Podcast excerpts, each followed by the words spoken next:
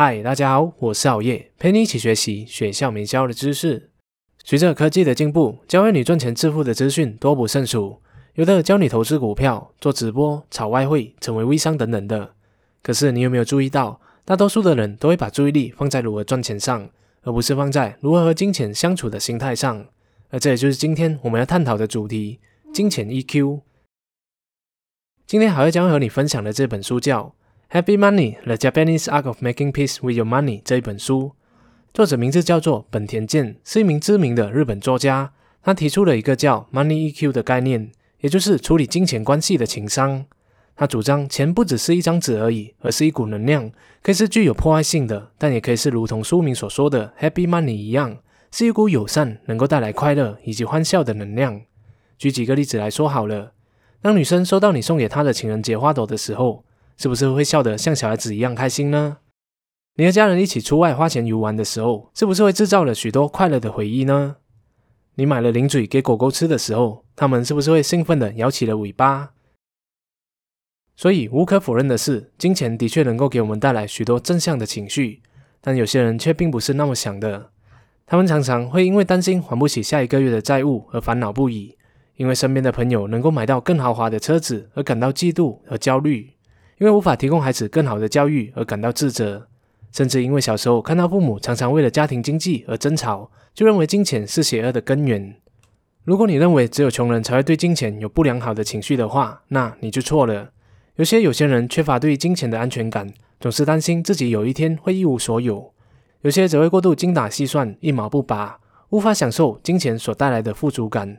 而又有一些生意越做越大，反而积累更多的压力。比如，必须确保生意正常的运转，金钱充足，有足够的定量单，才能确保手下的员工人人都有饭吃。同时，还要懂得随机应变来适应千变万化的市场，应对竞争对手的打压等等的压力。我们往往只看到有钱人的表面风光，却看不到他们背后的艰辛和努力。所以，不管是穷人还是有钱人，他们都要优先掌握好金钱的 EQ，懂得妥善处理与金钱的关系，因为这将会给我们带来三个好处。第一，提高人缘。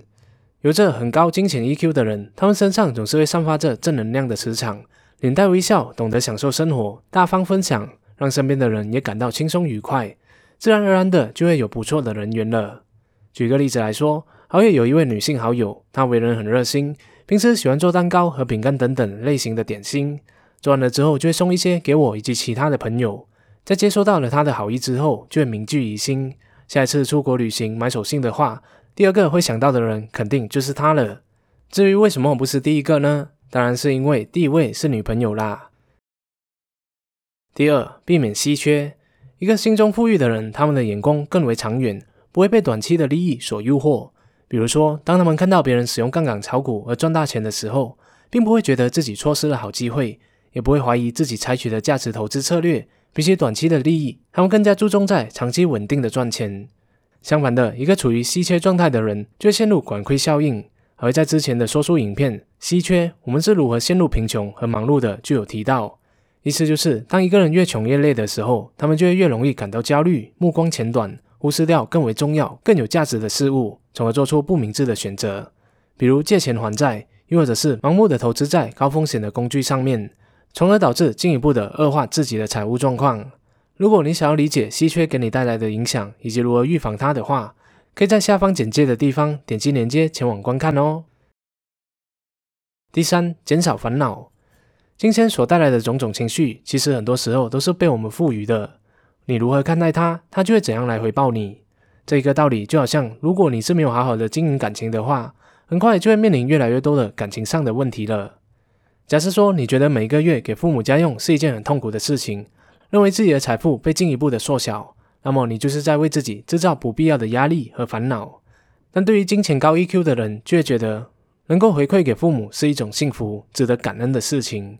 父母也能够由衷的感受到这一份诚意和孝心。所以，提高金钱 EQ 可以帮助我们减少不必要的烦恼，过得更加的轻松自在。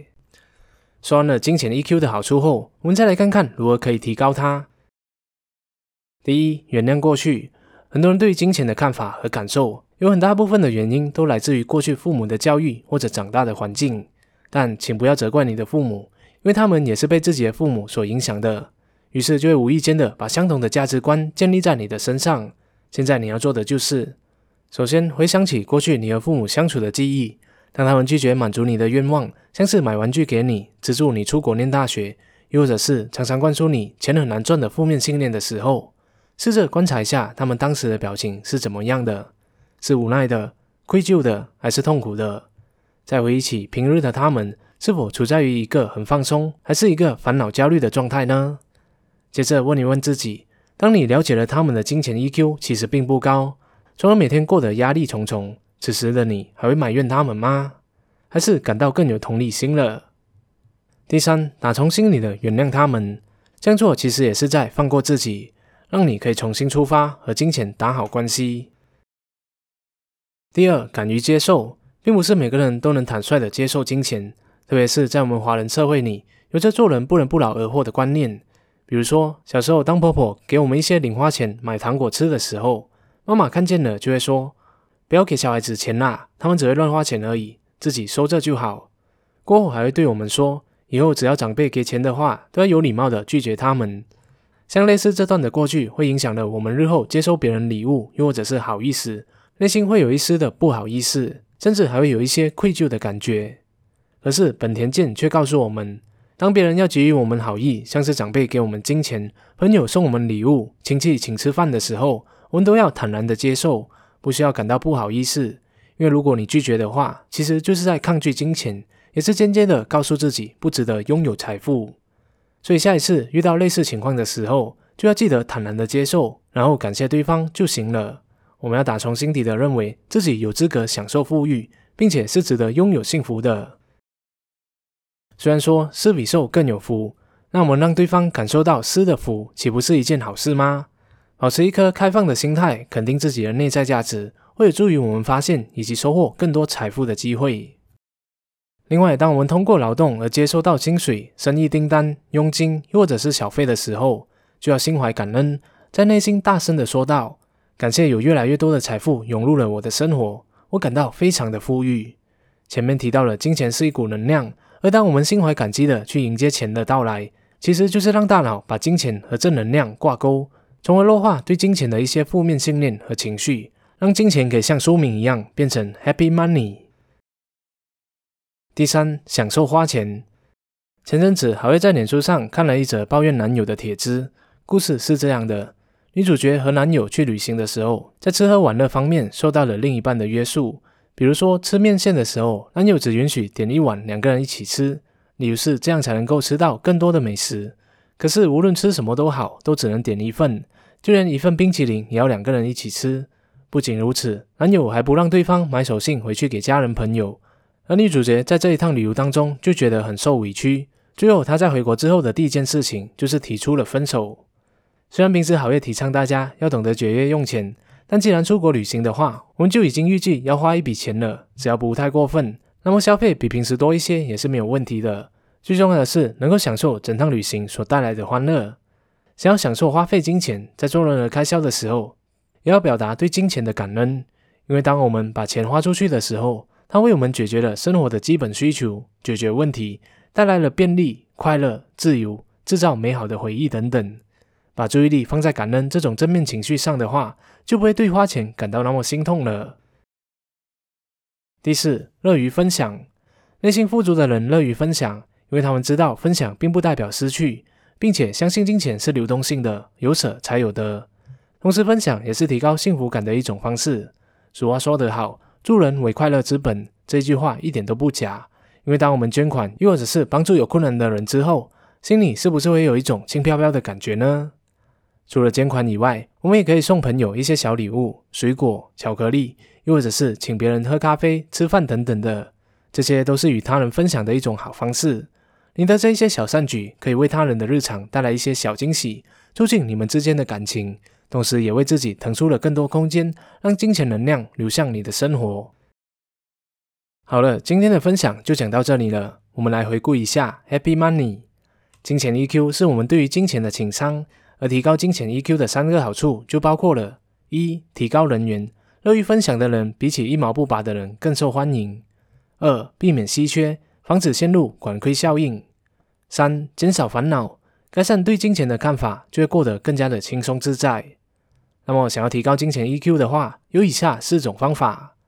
第一，原谅过去，放下过去对金钱具有的刻板印象和情绪，重新出发；第二，敢于接受，坦然的接受别人的好意，记得我们是值得拥有的；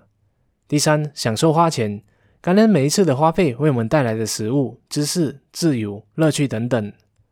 第四，乐于分享，提高幸福感，同时还能将腾出来的空间，让更多的金钱能量涌入我们的生活。总结一下，如何和金钱相处，是我们一生中都要面对的课题。只要从现在开始实践以上的方法，你将会发现少了很多生活上的烦恼和压力。就算目前还没有达到自己所追求的财务自由，你的内心也会开始充满富裕，渐渐的，越来越多的财运也自然而然的就会找上门来了。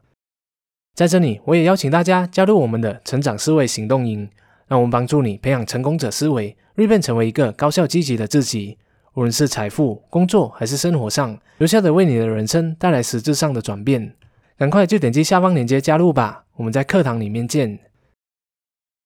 谢谢大家观赏，希望今天的影片对你有所启发。如果你喜欢好业的影片的话，就请你订阅好业的频道，点赞和分享，启发更多的人。那如果不想点到小铃铛的话，就更好了。这样熬夜就可以争取在每逢周三晚上七点半的时候，躺在你面前的机会了。我们下一集再见。